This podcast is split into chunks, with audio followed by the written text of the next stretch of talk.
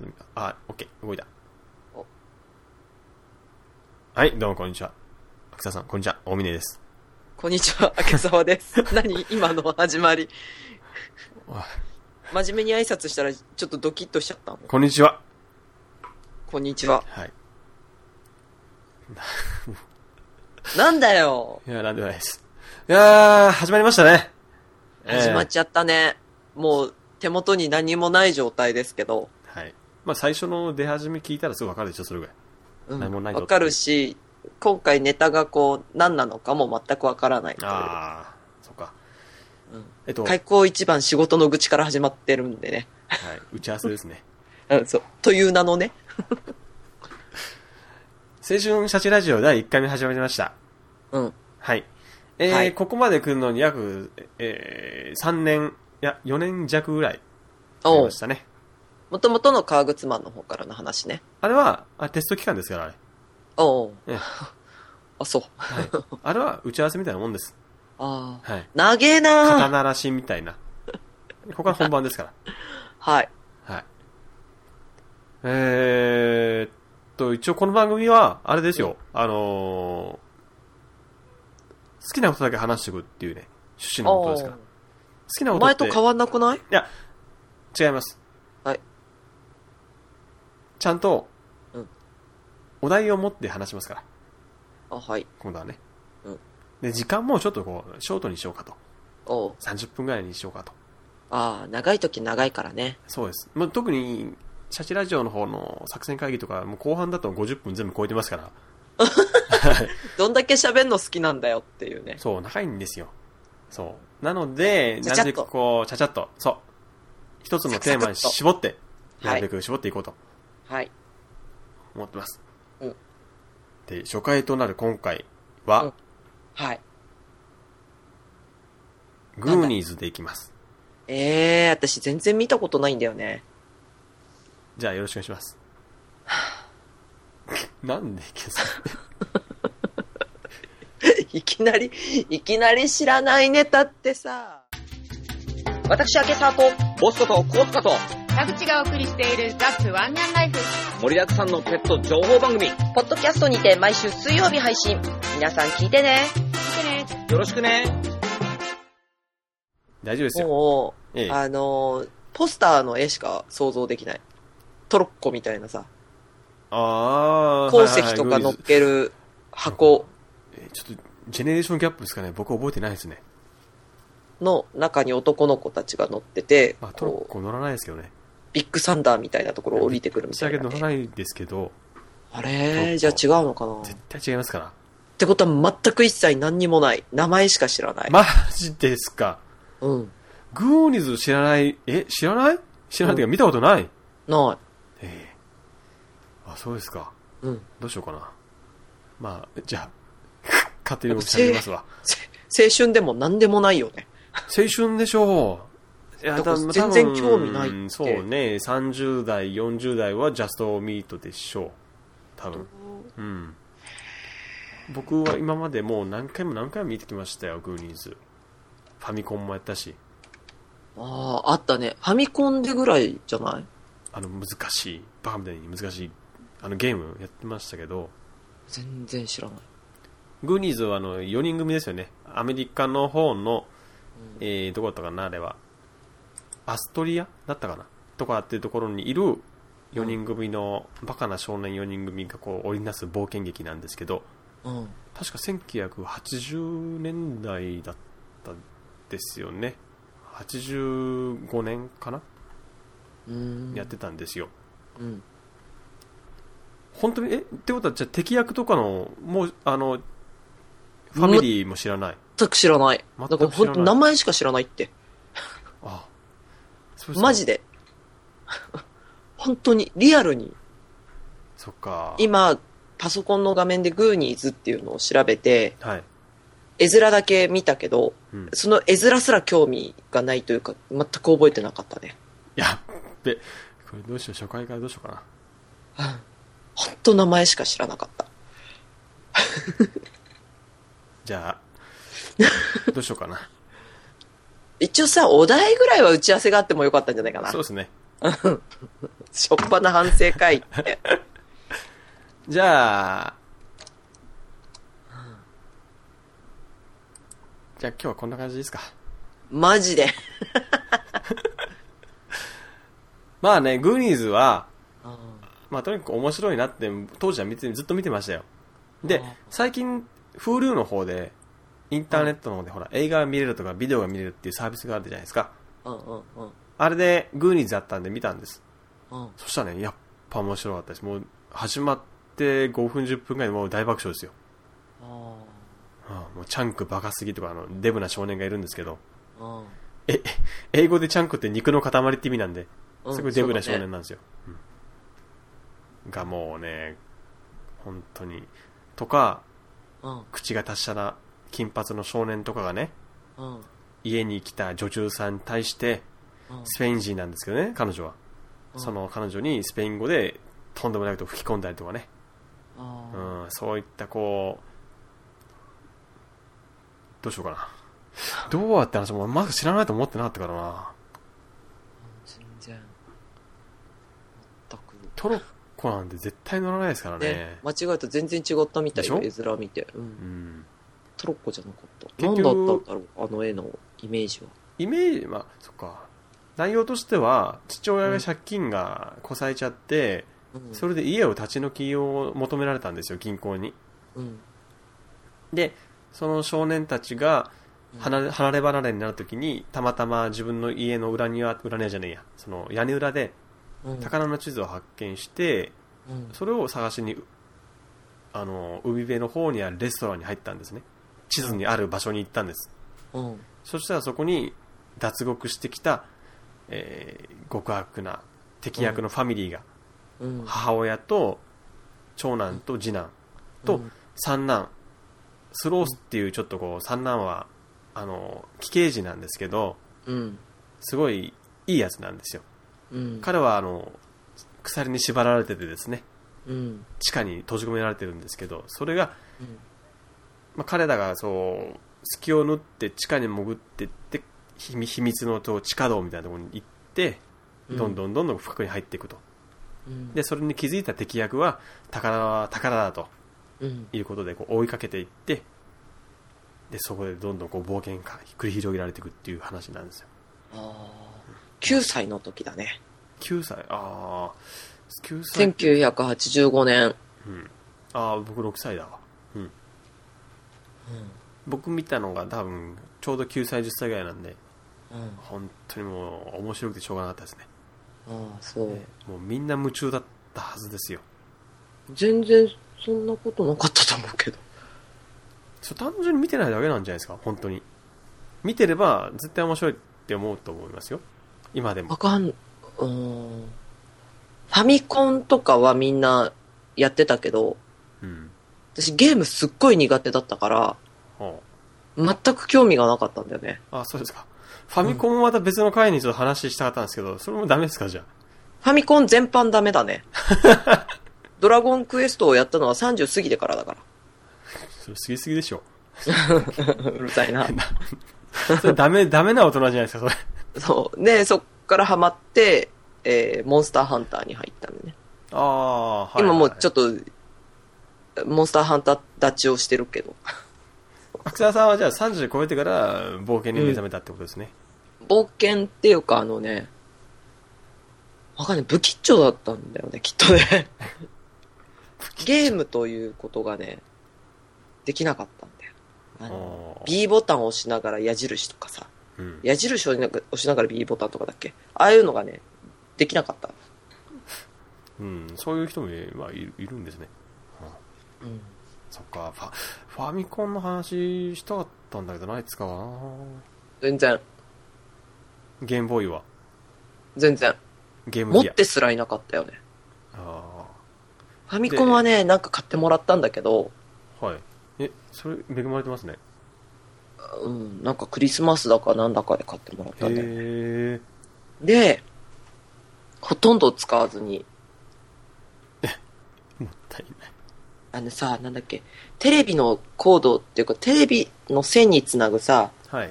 あの、すぐ折れちゃう芯みたいなさ、はいはいはいはいはいあ。ったじゃん。ありました。あれがすぐパキパキ、パキパキ折れちゃって、うん。テレビとつなげることすら難しかったんですか難しかったそう、難しくなってきてた。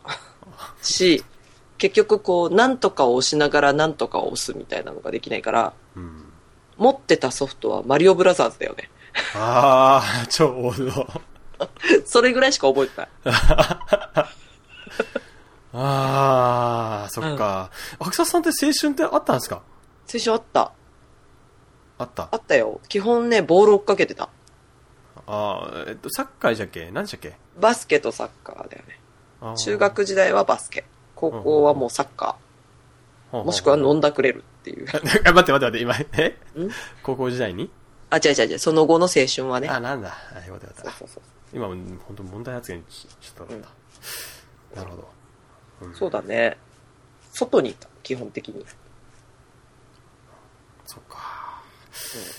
じゃあ、あんまりね、流行りっていうものに乗ってないんだよね。まあ別にグーリーンズは入りってわけじゃないですけどね。多分。まあ、やってた子たちもいるけど、うん。あ、ゲームをうん。それはいるたくさんいたますと思うよ。名うん前しか聞いてないけどね。僕の頃もやっぱりファミコンとかはなんかこう高嶺の花でしたから基本的にゲームはしなかったですけどねうんあとスーパーマリオブラザーそれさっきも言いましたよ ズんマリオブラザーズでしょ私が言ったの。違うんでしたっけそう。あマリオブラザーズって、今さ、グーニーズの画面見たけど、ああいうさ、ーグーニーズの画面はいうん。ファミコンの、えグーニーズの画面見たんだけど、ああいうこう、ああいう感じに、あの、栗棒とかが、上の方から落っこってきて、下からこうやって、ミヨン、ミヨえンっああて、一個の画面の中で集結するっていうのが、はいマリオブラザーズ。そういうのはありましたねなんかこそうう全身か何かでそう。で、それが進化したらスーパーマリオブラザーズ。ああそっかちょっスーマリはね、2面ぐらいまでしかクリアできないよ。とそう。スーマリスーマリ。スーマリいスーマリ。 懐かしいでしょやー僕初めて聞きました本当うん普通にえー関東ではスーマリって言ってた気マがするリよ。オ、マリオだとか、マリオブラザーズなんだっけスーマリ。マリオ、マリオって言ったかな多分。うんいや、ほだって今、パソコン、Google でスーマリって入れたら、スーパーマリオブラブラザーズのウィキペウィやまあまあキペディアが出たよ。出そうな感じはしますよ。でも、うちの方では言ってなかったですね。あ、それはね、あのー、あれよ、地域性。地。域、地域性。えあ、だって、途中でクリアを諦めたゲームってトピックスで出てるやつで、えはい。スーマリドラクエ魔界村って出てるよ。 ああ、ちゃんとタイトルに出てる。スーマリ。やっぱり。うん。 そっか、まあ、うん、まあ、当時のやつはでも、ちょっと、じゃあ、ちょっとブラ、え、グーニーズがちょっと離れるうん。けど、あの、あれですよ。冒険的なのって多かったじゃないですか。あ、高橋名人の冒険村冒険島じゃないですか。あ、冒険島だ。。ですよね 違う違うですよね。よかったよかった。あああいうのは多かったと思うんですよね、昔のあやあ、つって。それよかったね。そういうの僕大好きなんですよ、そういう世界観が。あー冒険系がはい。あファンタジそうーみたいな。私ね、銭形平次とかが大好きだったから。渋すぎ。時代劇が大好きな小学生だったからね。ああ。うーん、まあ、うんまあ僕も好きではありましたけど、見てましたけど、それが好きっていうは、なかなか言えないですよね。やっぱり小こ、う。小学校の頃の愛読書はビッグコミックだったからね。あ、渋い。渋い。父親がずーっと読んでたの。はあ、ゴルゴ13とかやってるやつですかそうそうそうそうそうそう。あーはぐれ雲とかね。見たことない、見たことないです。ない。 なない。いですあのー、釣りバカ日誌とかさ。おおー。単行本ぐらいですね、そういうのは。あの、辻バカはね。ああ、うん釣りバカ。ビッコミコなんて触れたこともないんじゃないですかね、僕。と、だからね、そう、そっち系の人間。 ちょっとよくわかんない。仇ですか、本当に。うん、普通の人、うちの父は、一応。アクサさんも父含めてです父よは、私私も普通の人よ。あ、本当ですか。うん。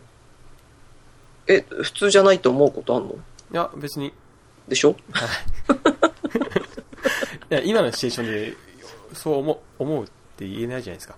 まあね。まあね。私も今こうやって話してて振り返ってみるとちょっと変わったっていうか、ちょっと、まあちょっとじゃないよね。変わったタイプだったんだなっていうね。あーまあまあまあまあ、ちょっと話がそれましたけど、はい。冒険ですよ、結局。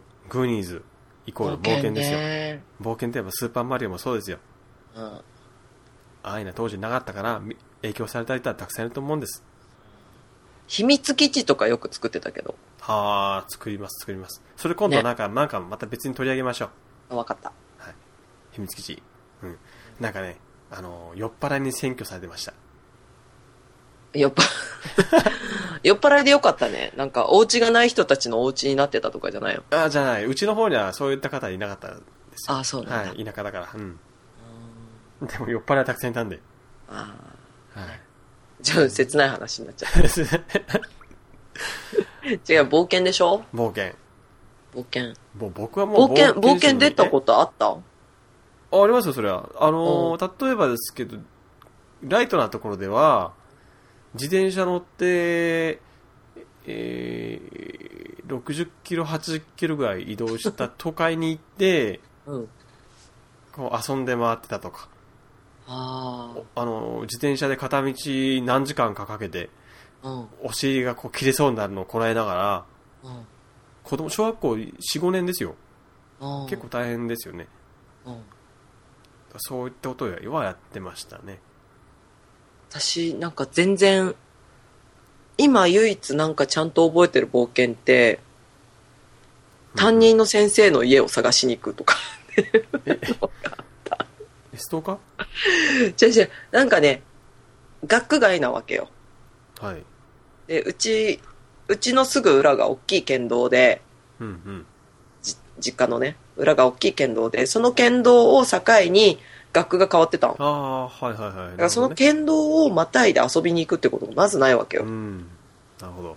で、たまたまそのと当時の担任の先生が、私がそのちっちゃい頃住んでいた、その県道を越えた先に、ちっちゃい頃住んでた場所があって、そこの近所に住んでるっていうことが分かった。うん。じゃあちょっと行ってみようかって言って、おにぎりをカバンに入れて友達と、先生んちを探しに行ったことが それ、見つかったんですか見つかった。あ、見つかった。うん、住所知らないんだけど、え え。なんかそういう時に乗りに乗ってる子供って怖いよね。近所の人に聞いて歩いてたもん。ああ。なんとか先生のお家ってありますかこの辺にとかつって。それでまた、近所の人が分かってるっていうかまたね、なんか昭和って感じいいですね 昭和でしょええ今絶対そういう人分かる人いないですよ。ねあ教えてくんないしさ。 きっと。あ。 そうですね。うん。はい。ああそっか。そういう冒険。で、そのすぐそばにじ大きい神社があって、はい。神社の裏手の方でおにぎりを食べたっていう記憶がある。あーいい思い出ですね。うん。いや、きっとね、うん今の子は分かんないけど、ま昔の子は、みんな多かれ少なかれそういった記憶ってあると思うんですよ。うん。そういったね、気持ちをこう大事にしようぜっていう番組なんで、これ。あー、んえあー、うんうん。うん。はいそ。う。基本的には、そこら辺ですよと。はあい。あの、はい。今ね、こういう風に話してるけど、ーうん。実は結構頭の中、仕事の中でことでいっぱいですから。あ、本当、はい私今ね、頭の中には、その友達は誰だったかなっていうのがいっぱいだよね。ああ。誰とい言ったんだっけな。いですね、いいですね。いいですねそうか。まあ、そうか。なるほどね。未知な世界は面白いよね。面白いですよ。ただ、やっぱ年取ると怖がる自分もいますよね。なんかうこう、ん。今安定してるしいいやじゃないけど、うん。新しいこと始めるのちょっとめんどくさいなみたいな。そういった、ああ、でもね、あんまりないんだよね。そういう感覚が。ん冒険したいとかですかうん、違う。あた今安定してるからいいやとか。はあ、じゃあ、明日からでもなくどっかに引っ越せるとか。うん、引っ越しだから回数多いし、うん。お金さえあれば。うーん。だから何、多分ね、ずっと安定してない生活を送ってるからだと思あ、そうですか。う。うん。安定してないことが普通だから、うん。じゃあ旅行とか、さらっと一人で来ちゃうタイプですね。あ、全然平気、きっと。ああ、いいですね。僕あ、海外は無。行理。きたい 英語苦手なんでしたよね。英語全然喋れないし、うんあと食べ物が多分ね、醤油と味噌がない世界では生きていけないと思ってるから。ああ、なるほど。うん。学生さんは日本で終わるタイプですね。うん、日本中だったらどこにでも行ける。なるほど。僕一人できないんですよ。本ええなんかね、怖いじゃないですか。当マジで全僕然ね平、気。すっごい、うんあのー方向音痴なんですよ。ああ、今だって携帯ナビとかあるじゃん。もう携帯見てて僕迷子になっちゃうんで。ええほんとほんと。本当に。家に、あだって、あの、僕朝よく早朝の4時とか5時ぐらいに撮影しながら近所を歩いてるんですけど、うん、その時 iPhone 持ってくんですよ。うん。それでも家に帰れなかったことありますから。どうやって帰ってきたのなんかね、知ってる道に出たんですよ、たまたま。ああ、よかったね。よかったと。うん。そういうこともあるんで、うん。とてもじゃないけど、 僕一人でまず行けないのと、うん。なんかこう、人が、人いたら面白いのになとかって思っちゃうんですよね。あもっと面白いのになとか。あ。でも確かに誰かいりゃそれはそれで面白いけど、うん。気使うのは嫌ですよ。気使うのは嫌ですけど、いなくても別に。気心の知れた人とこう、ぼーっと何も話さなくてもいいんで、うん、ぼーっとこう移動してるだけで僕結構好きなんですよ。僕ね、私でもえあれがいいや。犬連れてきたい。犬あー、うんあー、そうそう、え、旅行にですかうん。なんで歩いてんのが楽しいじゃん。たの、楽しまあ、すっごい大変だし、めんどくさいけど、ええでもなんか楽しいよ。そう、いや、やったことないからわかんないですけど、うん。僕だったら2、3日ぐらいはもうご飯抜きですよね。えちょっと我慢しとけと。 ?2、3日我慢したら飢え死にするよね。いや、餌はもちろんたくさんドカって入れてきますけど、ああ、犬を犬ってか、ペットをうん、置いてくってことそうそ私連れてっちゃうな、全然。う。うん、犬、ペット、ペットはないなぁいいじゃん、多超分楽しいじゃん。うん、多分一生ないですね、僕は。ちょっとゆるい感じのペットがいいよね。もう人間大好き、みんな大好き、みたいな。トカゲとか。ちゃちゃちゃちゃちゃ、犬犬。あ、犬か。そうか、犬ですね。そう。うちのはどっちかビビリだからさ。いやそれめんどくさいじゃないですか、もう。そう、ちょっと大変なんだけど、うん。この人誰大好きみたいな。 そういう子と一緒の旅は楽しいだろうなってそ思う。う、そう、まあねアホっぽくて。 うんなんか、ちょっとネジ3本ぐらい足んないような犬と。めんどくさい。聞いてるだけでももうめんどくさい。本当面白いって。うちのこのビビリとだって面白いんだから。うん。いや、旅行、いつかとも一人で行きたいと思ってるんですよ。行ったこと多分あんま僕ないタイプなんで、当いつかね、こう、もっと大人な旅をしてみたいです。私一人で石川県まで行ったことあるけど。 何しに行ったんですかえっと、体験入学、ん何のえー専門学校の。へえ。っていう名目で大好きな先輩を追いかけて行ったけどね。あ、そうなんですね。それはあの、青春時代のお話ですね。青。春の。なるほど。超青春じゃん。あ、そうですね。うん、しかも冒険じゃん。まあ、そう、そうですね。全部時間とか自分で調べて、えーどうやって調べたのかもよく覚えてないけど、えーえーはい。パソコンとかなかったから、携帯もない時代だからさ。あ全部調べて、全部自分で手配して、あ。いや、そやっぱね、人間それ大事ですよ。そうち。ゃんと。自おの世界金をも調べ自て分。でバイト代貯めて、うん。旅費、行ったよ。そうやって自分で調べて、自分のお金使っていくっていうのは、絶対大事です。あの、ちゃんとこう、なんかこう身につくっていうか、ね。うん。あの、携帯電話とかで、いや、あの、あた、バカになっちゃうバカですよ。うん物忘れ激しすぎて、もうわかる気がする。まず漢字が忘れちゃうかんね。そう。真っ先に行きます。本当に僕もね、最近、1日のうちに3回ぐらい、うんそれで、詰まったことありあった時に、うん。携帯電話、ちょっと使うのやめようかなって本気で考えましたもんね。うんで、そしてやめて、考えたんですよ。また次4回目の時に考え考えたんです。確かね、漢字忘れたけど、何か、何かの漢字がまた引っかかったんで、うんずっと考えたんですよ。うん。仕事中に。うん。そしたら僕気づいたんです。んあ、仕事進まないなと。うん。で、そうだ僕携帯、携帯取り出 して、変換しました。その時に。あーはいそう、だからそれもあって、あの、今お客様に結構物を発送するとかっていうのもあるから、うん。手書きが多いと。そう、全部こう手書きで一筆添えて、うん、うん、うん。だからまあ決まった感じなんだけどね、使うのは。それで引っかかるんですかそれ引っかかんないよ。あで、一筆添えて全部手書きで送るように、字を書く機会も増えるし、いただ、私も手書きでいただくと嬉しいから、ちょっとそういうのが届けばいいなと思って。あ。うーん。なるほど。そう。最近字書くの多い、増えてきた、少し。それはいい脳トレですよね。ね。僕もほんとそう思う意識して僕も書きたいとは思ってるんですけどね。やっぱこう、仕事柄、そうだよね。うん、マックにこうあとさ、あれじゃん、こう、な、大宮さん二次元だからさ、文章を考えるとかっていうのはあるだろうけど、うん例えばほら、吹き込みじゃないけど、ね、動画撮ってそこにコメント入れるにしてもさ、ええ。ないからさ、言葉を忘れる。あ表現方法というか、表現語録を忘れるよね。あ。あのね、あのー語彙がどんどん減っていく。そうそうそうそうそうそうそう。